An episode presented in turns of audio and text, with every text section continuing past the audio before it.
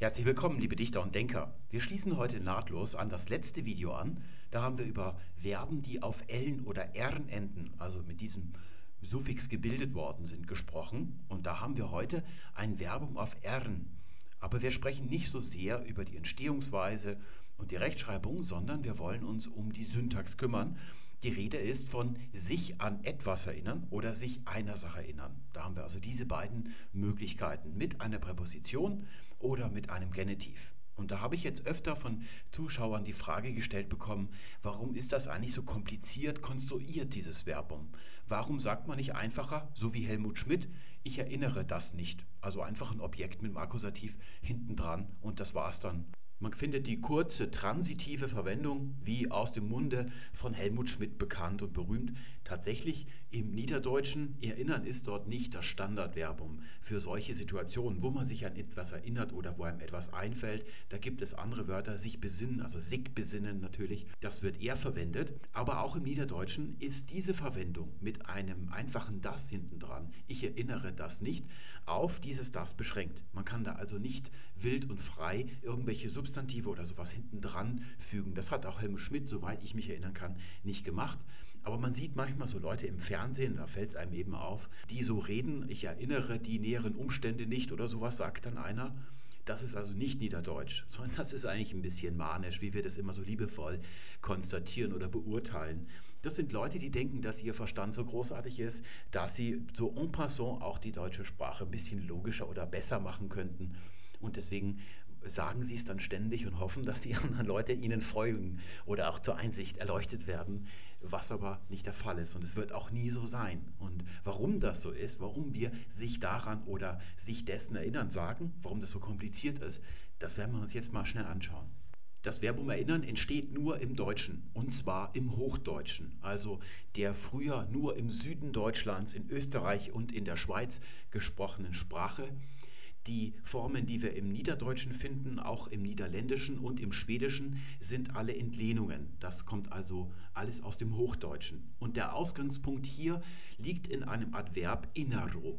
Und da haben wir genau dieselbe Situation wie beim letzten Mal, dass wir hier hinten eigentlich zufällig so ein R drin haben. Das hier bedeutet also innen oder inner. Ich mache das mal so. Das hat sich daraus entwickelt. Durch den Schwund des A's hat sich also hier das E entwickelt. Die Form inner kennen wir heute. Und innero mit der Adverbialendung, das ist also das Wort, das die Ausgangsbasis bildet und von dem ist dann im Althochdeutschen ein Verbum abgeleitet und das sieht dann so aus, wenn man es ableitet. Ich mache es mal daneben. Wir haben also hier diese Form und dann werden, so wie bei Salbon, also Salbe und Salben, wird hier mit dem O-Suffix und dann hier dem Infinitiv n, also der Endung, der grammatikalischen Endung, wird hier dieses Verbum gebildet, taucht mit zwei möglichen Vokalen hier auf, einmal mit dem ursprünglichen und dann schon ein bisschen abgeschwächt mit dem E. So sieht das also im Althochdeutschen aus und im Mittelhochdeutschen wird daraus innern. Da können wir sehen, dass die Vorsilbe R noch fehlt. Die kommt dann eigentlich erst im Neuhochdeutschen dazu, sodass wir heute unser Erinnern haben. Und zwar kommt sie deshalb dazu, es ist ja eine perfektivierende Vorsilbe, weil normalerweise die Verben, das haben wir beim letzten Mal gesehen, wir hatten zum Beispiel Schlängeln oder Taumeln und solche Sachen, Baumeln, das sind frequentative Verben, wo also ein Vorgang immer wieder oder häufig aufgeführt wird. So oszillieren kann man sich vorstellen. Oder es sind auch intensiver, kann man sie ja auch nennen. Und erinnern ist eben kein solches Verb. Es hat diese Bedeutung nicht, sondern es ist eigentlich perfektiv. Am Anfang weiß jemand was nicht oder denkt nicht daran und dann nachher tut er das. Deswegen hat man hier als nähere Ergänzung, als diese Verben auf Ehren und Ellen sich so weit ausgebreitet hatten, hier zur Hilfe nochmal das Er davor gesetzt. Erinnern können wir heute reflexiv verwenden. Ich erinnere mich an meine Jugend zum Beispiel, können wir sagen. Oder wir sagen, ich erinnere meinen Kollegen daran, das Fenster zu schließen, bevor er das Büro verlässt. Da mache ich ihn also an etwas denken, ich mahne ihn sozusagen. Und diese Bedeutung ist die einzige im älteren Deutschen. Wir haben also in Naron oder Innern, da haben wir, dass wir jemand anderen, den machen wir an etwas denken, wir setzen ihn in Kenntnis, wir mahnen ihn. Heutzutage haben wir ja sehr viele reflexive Verben im Deutschen. Ich habe das immer, wenn ich einen Roman überarbeite, so gibt es so gewisse Bearbeitungsphasen, wo ich nur irgendwie so Stilistik mache und da sieht man erstmal, wie viele Sichs in so einem deutschen Text eigentlich vorkommen. Das ist eine richtige Plage. Ich finde es eine der schlechteren Entwicklungen, die die deutsche Sprache eingeschlagen hat oder genommen hat. Und das hat es früher nicht gegeben im Mittelalter, sodass wir also diese Bedeutung sich an etwas erinnern, das gibt es dort nicht. Es gibt für diesen Ausdruck, dass einem etwas einfällt oder dass man sich bewusst, also mühsam an etwas erinnert, gibt es andere Ausdrücke. Zum Beispiel das Verbum minnen das dann aber im Deutschen eine besondere Bedeutung angenommen hat, nämlich die vom Minnesang, dass man jemanden liebt. Da ist man ja auch im Kopf bei etwas. Das ist genau diese Übertragung. Aber wir sehen, im Englischen ist das nicht passiert. Da haben wir ja heute noch das Verbum to remind. Und nun zur Syntax. Da nehmen wir mal das Mittelhochdeutsche, das klingt schon so ein bisschen wie unseres, aber es ist noch nicht unseres. Das rücken wir mal hoch. Wir hätten hier also innern, das wäre das Prädikat, zum Beispiel ich, innere oder sowas. Und dann habe ich also jemanden, den ich an etwas denken mache, denn die Ausgangsbasis ist, dass man jemanden ermahnt. Der ist dann das Objekt und wir wissen, so ist das hier bei uns bei Bellettre, Objekte stehen immer im Akkusativ. Wenn etwas nicht im Akkusativ steht, kann es nicht das Objekt sein. So ist es hier bei Bellettre aufgepasst. In der Germanistik, bei Duden und in der Schule ist das so ein bisschen anders. Da gibt es alle möglichen äh, Objekte. Das machen wir hier nicht, sodass wir also ein Akkusativ haben ich erinnere zum Beispiel meinen Kollegen. Das wäre unsere Situation gewesen von vorhin. Und dann gibt es ja auch noch einen Inhalt. Woran erinnere ich ihn eigentlich? Und wir haben damals bei der Genitivwoche gesehen, dass der Genitiv eigentlich immer in Bezug auf etwas steht. Das wäre dann also das nächste, das wäre das Adverbiale, so lautet dieses Satzglied, eine Umstandsangabe. Und das kann zum Beispiel im Genitiv stehen. Das wäre das erste, zum Beispiel heute dessen. Das macht man nicht mehr so häufig. Wir haben in der Genitivwoche erfahren, warum das so ist. Aber zum Glück hat das Deutsche schon seit jeher übrigens, nicht erst später, für jede dieser Adverbialia im Genitiv auch eine Präpositionalphrase entwickelt. Und zwar früher ganz viele hübsche bunte, das haben wir damals auch gesehen. Und das wäre dann zum Beispiel daran. Na, wenn ich an das sage, wird im Hochdeutschen daran daraus. Und normalerweise ist es so, dass diese beiden funktionalen Satzglieder ja immer erhalten bleiben. Es kann sich ändern, womit sie gefüllt sind. Zum Beispiel im Deutschen ist hier der Genitiv an solcher Stelle, der adverbiale Genitiv, ein bisschen geschwunden, weil der Adnominale, also der Attributive, das Haus des Vaters und so weiter, dramatisch zugenommen hat und grassiert. Und deswegen ist der Genitiv so ein bisschen seltener. Aber was nicht passiert ist, dass die Satzglieder ausgetauscht werden. Dass man also sagt, ich erinnere etwas, dann hier den Akkusativ für den Inhalt plötzlich nimmt. Das kommt eigentlich nie vor. Das haben wir damals auch gesehen. Nur in einem ganz besonderen Fall, wie zum Beispiel bei Vergessen. Ursprünglich wurde das, war das ein intransitives Verb mit einem Genitiv, Adverbiale. Ich vergesse einer Sache und da hat das Deutsche nie irgendeine Präpositionalphrasenvariante ausgebildet. Könnt ihr also jede Präposition mal ausprobieren. Nichts klingt irgendwie richtig. Ich vergaß um etwas, ich vergaß vor etwas. Das geht alles nicht. Und da ist es dann unter diesen Umständen, wenn da keine zusätzliche Präpositionalausdrucksweise besteht bei so einem Verbum, hat man das umgedeutet und zu einem transitiven Verb gemacht, sodass wir heute sagen, ich vergesse eine Sache nicht, da ist es möglich, aber das sind ganz, ganz seltene Fälle. Normalerweise können also nicht die Satzglieder ausgetauscht werden, sondern man nimmt was anderes aus den Möglichkeiten, die in so einem Satzglied vorkommen können. Das ist der erste grundsätzliche Grund. Wir haben ja im Deutschen dieses daran als Alternative und das benutzen wir hier also ständig. Und dann gibt es noch einen spezielleren Grund. Denn in der frühen Neuzeit, eigentlich kann man sagen, hat sich hier ein Sonderfall entwickelt dass das Objekt nicht ein anderer ist als das Subjekt, also ich erinnere meinen Kollegen, sondern ich selber bin das Objekt des Erinnerns. Und da kommt dann jetzt hier das Reflexivpronomen ins Spiel, sodass selbst wenn hier ein Austausch möglich wäre, wäre diese Stelle ja schon von sich belegt. Und dann hätten wir zwei unterschiedliche Konstruktionen. Wir haben einmal die reflexive, ich erinnere mich und dann in der nicht reflexiven Variante, ich erinnere meine Jugend da wäre dann also der Akkusativ das, was die Sache ist, woran ich mich erinnere. Das wäre dann also eine Vertauschung, das wäre nicht eindeutig. Deswegen geht das im Hochdeutschen nicht und es wird auch nie möglich sein. Wir müssten dann nämlich, wenn wir auf diese Stelle hier so verzichten und nur den Akkusativ für die Sache nehmen, dann müssten wir Konstruktionen haben wie ich erinnere ihn das. Da hätten wir zwei Akkusative. Einmal derjenige, der erinnert wird und dann der Inhalt des Erinnerns. Und das geht nicht, denn doppelter Akkusativ, das gibt es im Deutschen. Zum Beispiel ich, oh, das habe ich jetzt ein bisschen eng gemacht, mache ich es mal so. Das ist schön aligniert links. Ich nannte ihn einen Halunken. Da ist der zweite Akkusativ immer ein Prädikativer, also einer, der sich auf das Nennen bezieht. Das ist das Objekt des Nennens und das ist der Inhalt des Nennens. Dieser Gebrauch würde also mit der gesamten deutschen Syntax kollidieren, deswegen ist das falsch und es wird auch immer falsch bleiben. Und auch solche Konstruktionen hier sind im Niederdeutschen falsch. Hier sehen wir das deutsche Sprachgebiet und eine kleine Anmerkung zwischendurch. Ich bin von Zuschauern gefragt worden aus der Schweiz, warum ich die gesamte Schweiz auf diese Karte aufschlage, obwohl hier nur im Osten der Schweiz, so um Zürich rum, da wird Deutsch als Muttersprache gesprochen, aber im Westen Französisch und im Süden Italienisch. Das hat ganz einfach den Grund, damit auch die Leute hier im Norden an der Nordseeküste, die kennen aus den Nachrichten die Konturen der Schweiz, damit sie sofort erkennen können, das ist hier einfach die Summe der drei großen deutschsprachigen Länder zusammengefasst und nicht irgendwie das Reich von Friedrich Barbarossa oder sowas damit die das sofort erkennen können. Denn die Leute aus Deutschland fragen mich zum Beispiel auch, warum wir eine EU-Domain haben. Die Frage kommt natürlich nicht aus Österreich oder der Schweiz. Eben deshalb, weil sich die E-Domain auf Deutschland bezieht und nicht auf die deutsche Sprache. Und damit alle sich angesprochen fühlen. Das hat auch gut geklappt. Am Anfang hat man gesehen, da waren sofort ein Drittel, ein Drittel, ein Drittel aus den drei groß deutschsprachigen Ländern, wenn man das relativiert zur Einwohnerzahl gleich viele Zuschauer, kann man sagen. Das hat also prima funktioniert, aber im Norden wird das manchmal gefragt. Die kommen dann nicht darauf, dass die Österreicher und die Schweizer auch Deutsch sprechen. Und es ist ja auch nicht so schlimm, weil Deutsch ja in der gesamten Schweiz auch eine Amtssprache ist, wenn ich mich da nicht irre. Wir wollen uns aber eher nach Norden orientieren. Ja, wir haben hier die deutsche Sprache in ihrer Gesamtheit. In mehrere Farben habe ich das geschummert. Da sehen wir hier im Süden, das ist das Hochdeutsche, alles was lila ist. Das Mitteldeutsche im Norden, das ist dunkler. Und dann haben wir hier das Oberdeutsche im Süden. Das ist also das Bayerische, in das Westbayerische in Bayern und das Ostbayerische in Österreich. Die Österreicher sprechen auch Bayerisch. Und dann haben wir hier das Alemannische, das sich bis in die Schweiz rüberzieht.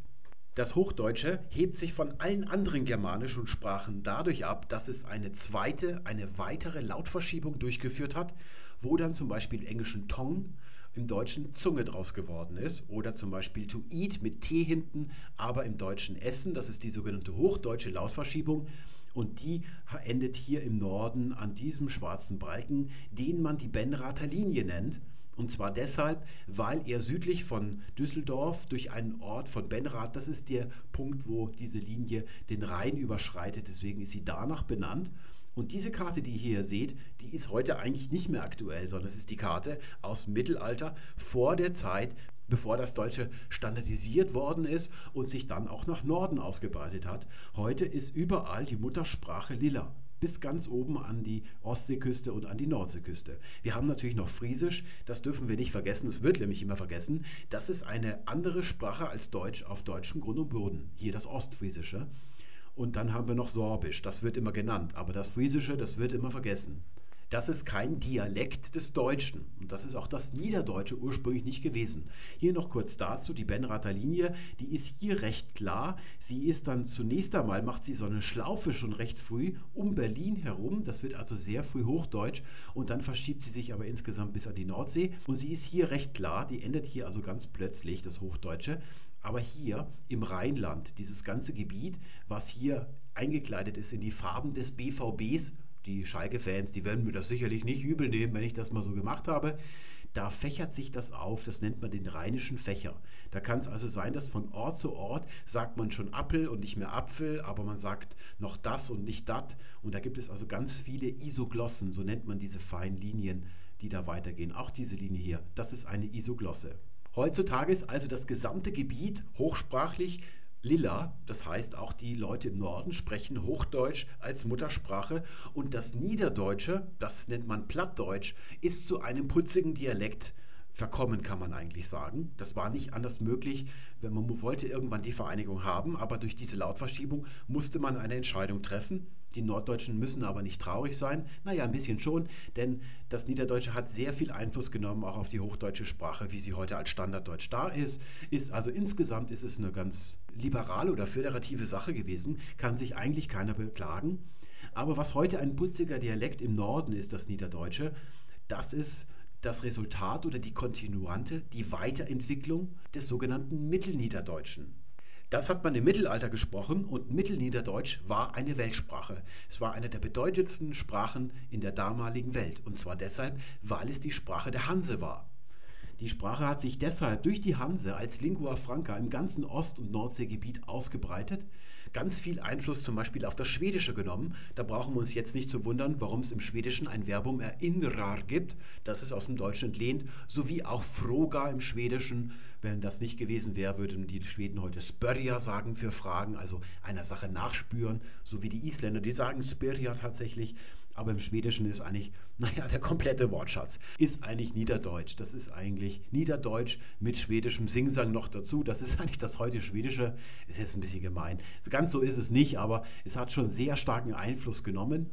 Und das Niederdeutsche verliert an seiner Bedeutung dann mit dem Niedergang der Hanse. Das Niederdeutsche ist also von einer Weltsprache zu einem putzigen Dialekt des Hochdeutschen downgegradet worden. Und Dialekte haben keinen Genitiv. Und das wirkt sich jetzt fatal aus auf unsere Wendung, sich einer Sache erinnern. Das ist eben das Problem. Es gibt also heute im Niederdeutschen, im Plattdeutschen keinen Genitiv, wie auch im Bayerischen nicht. Es gibt noch S-Formen, wie zum Beispiel Sündag, sagt man, also für Sonntags, das hat sich lexikalisiert erhalten. Oder bei Eigennamen, Möllers oder sowas, da kommt das vielleicht noch vor. Aber sonst werden die Sachen, die wir im Standarddeutschen mit dem Genitiv konstruieren, gerade bei Attributen, im Niederdeutschen anders konstruiert, nämlich genau wie im Bayerischen. Man sagt also nicht das Haus des Vaters, sondern man sagt dem Vater sein Haus. Das ist eigentlich ganz alter, guter Brauch im Germanischen. Im Isländischen zum Beispiel gibt es das auch. Papa Hans Hus würde man sagen. Aber da ist es hochsprachlich. Da ist es also nicht, weil es gibt dort keine Dialekte. Da hat es diese Wendung in die Hochsprache geschafft. Aber so wie der Bayer sagt, dem Vater sein Haus, sagt man im Niederdeutschen den Vater sin Hus. Wenn ich das jetzt richtig ausspreche. Ich hoffe, dass ich das einigermaßen vernünftig ausgesprochen habe. Sonst könnt ihr mir eine Sounddatei schicken aus dem Norden. Bin ich immer gern bereit, die beim nächsten Mal einzuspielen. Oder man sagt zum Beispiel, das Dach von den Schuppen. Benutzt man also von. Das kann man auch noch machen. Im Niederdeutschen gibt es also heute eigentlich nur noch den Nominativ und den Nicht-Nominativ für Objekt und alle anderen Sachen, also was nicht im Subjekt steht. Hier habe ich mal die Sache kurz gemacht und das einfach mit dem iPad mal abfotografiert. Das ist das Mittelniederdeutsche Wörterbuch, den Eintrag Erinnern oder Erinnern. Und dann gibt es auch noch Erinnern, das ist aber alles eine neuere Form, das ist später entstanden. Das ist also in mittelniederdeutscher Zeit aus dem Süden, aus dem Hochdeutschen entlehnt worden. Und da können wir uns mal hier diesen Beispielsatz anhören oder anschauen. Wäre Heosch aber unbekannt, wäre er, im Niederdeutschen sagt man ja nicht er, sondern he, wie im Englischen he, wäre er uns aber unbekannt, des, da haben wir den Genitiv, den gibt es ja damals noch, damals Weltsprache, also Genitiv, mochten und sine Kumpane erinnern. Da haben wir also hier erinnern und dann den Genitiv mit dabei. Und jetzt springen wir ins Neu-Niederdeutsche, also ins Plattdeutsche. Und da müssen wir erstmal grundsätzlich sagen, dass im Niederdeutschen Erinnern nicht das Standardwort für sich erinnern ist, sondern eigentlich ist es sich besinnen. Das ist auch eine Entlehnung aus dem Süden, ja, aber dennoch ist das eigentlich der Standardausdruck oder dass man, es fällt ihm etwas ein. Da gibt es eine ganze Reihe von Ausdrücken. Erinnern hat also nicht den Stellenwert, wie es das heute hat im Standarddeutschen. Und hier können wir sehen, dass wir hier die andere Möglichkeit, nämlich die Präpositionalphrase, das ist auch aus dem Süden hier, ich kann mich da noch gut ob besinnen, sagt man. Also da benutzt man, das ist ja so hier erinnern, nur die Bedeutung und das ist also das Standardverb. Oder sehen wir hier darauf? Das ist also auch nicht authentisch niederdeutsch, das ist auch aus dem Süddeutschen. Hier sehen wir noch ein paar solcher Formen. Sig besinnen, das wäre das aktive Erinnern. Dann haben wir hier noch infallen oder hier unten nicht darauf kommen, also nicht darauf kommen, das wäre das passive Erinnern. Und hier können wir Folgendes feststellen bei der Phrase, dat erinnere ich noch oder dat erinnere ich nicht.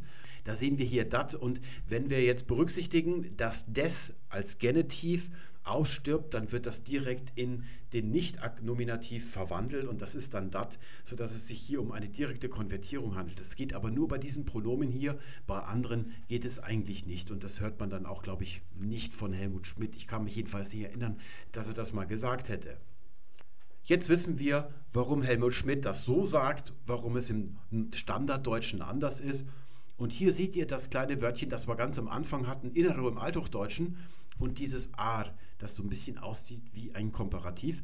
Das ist dann das dritte Video, um wieder uns, ja, mit dem wir uns wieder eintunen wollen, bevor es dann mit den größeren Folgen weitergeht.